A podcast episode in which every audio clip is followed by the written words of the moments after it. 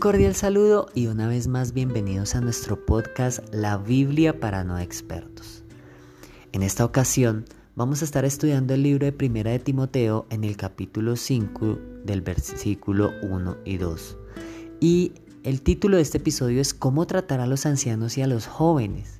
Y dice, cuando corrijas a un anciano, no lo regañes, al contrario, aconséjalo como si fuera tu propio padre Trata a las ancianas como a tu propia madre, a los jóvenes como a tus hermanos y a las jóvenes como a tus hermanas, es decir, con todo respeto. Y aquí Pablo nos está enseñando de cómo debe ser ese trato a nuestros ancianos y también a los jóvenes. Y muchas veces vemos esa relación con los ancianos de una manera que se puede mejorar, pero aquí se trata de entender de qué manera lo podemos hacer.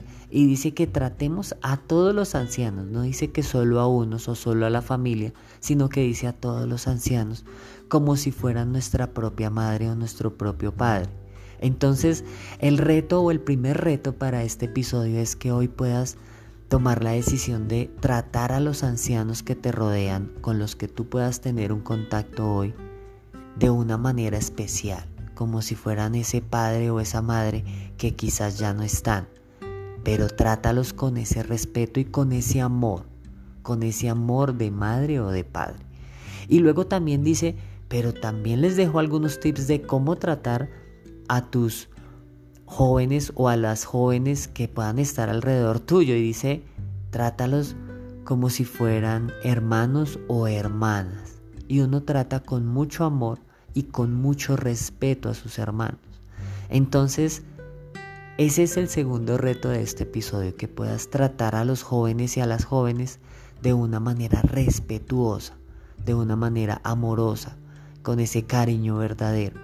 Y aquí al final dice, con todo respeto. Eso es lo que recomienda Pablo.